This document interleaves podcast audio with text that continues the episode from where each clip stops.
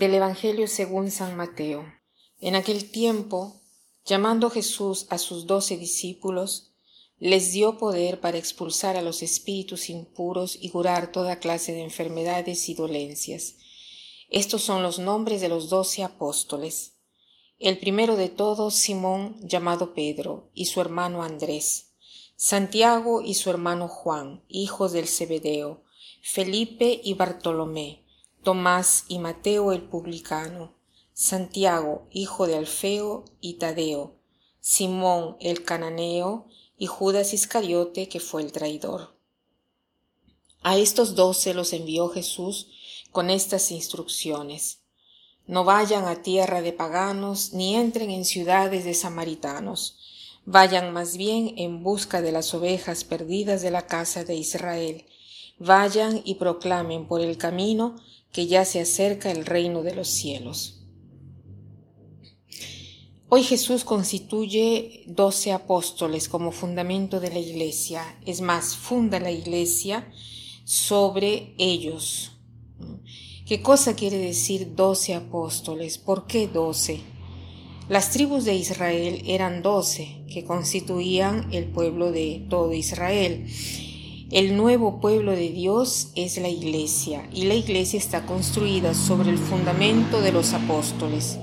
Por eso los apóstoles eran doce, porque doce eran las tribus de Israel.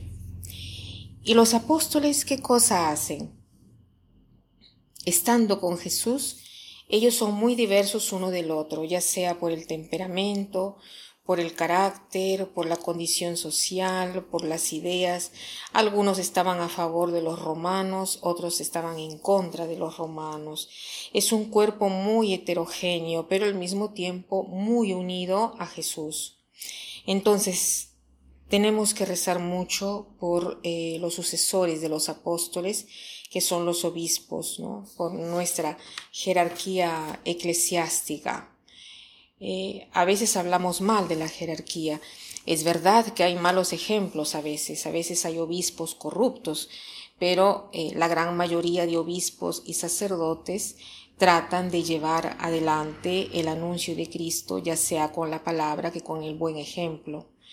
Recemos entonces por ellos, particularmente por la salud del Santo Padre. Eh, los apóstoles son reunidos por Jesús y eh, son enviados a los paganos. Dice, vayan más bien en busca de las ovejas perdidas de la casa de Israel.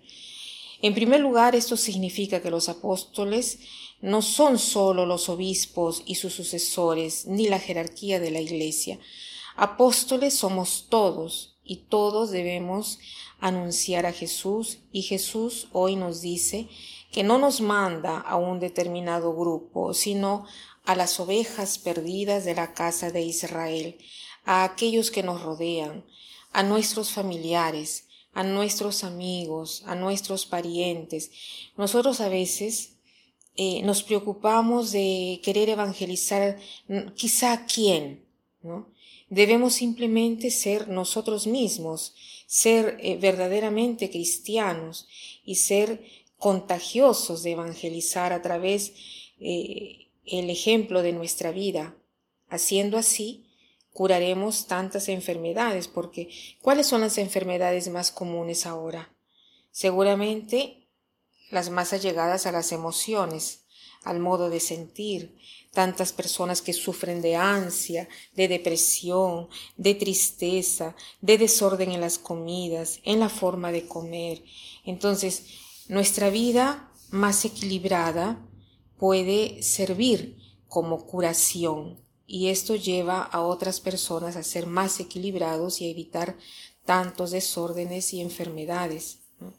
Hagamos el propósito eh, de ver si tenemos nosotros una vida equilibrada, o sea, una vida que tiene presente el ser del hombre en todos sus aspectos, la vida espiritual, ver si tengo una vida de oración, si tengo presente a Dios, el tiempo para Dios, si eh, me alimento bien, que sean cosas sanas, cosas que, que, que, me hacen bien, si tengo una vida de relax, de reposo, si doy tiempo a la instrucción, al estudio, al ejercicio físico, a las amistades. Esta es una vida equilibrada y una vida así me lleva a contagiar y a tener eh, tantos, eh, a evitar, mejor dicho, ¿no? tantos desórdenes y enfermedades.